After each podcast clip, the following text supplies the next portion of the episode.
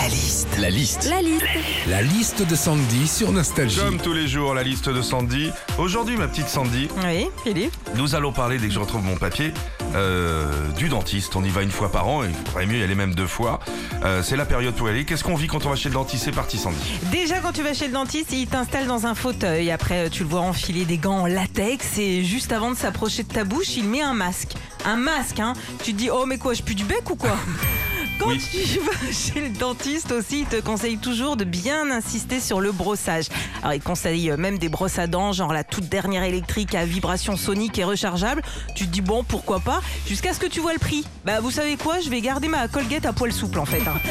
Quand tu vas chez le dentiste, des fois, tu as droit à de l'anesthésie. Bon, alors déjà, l'aiguille dans le palais ou la gencive, c'est pas super agréable. Mais le pire, c'est qu'après, tu as le dentiste qui dit Bon, allez, rincez votre bouche.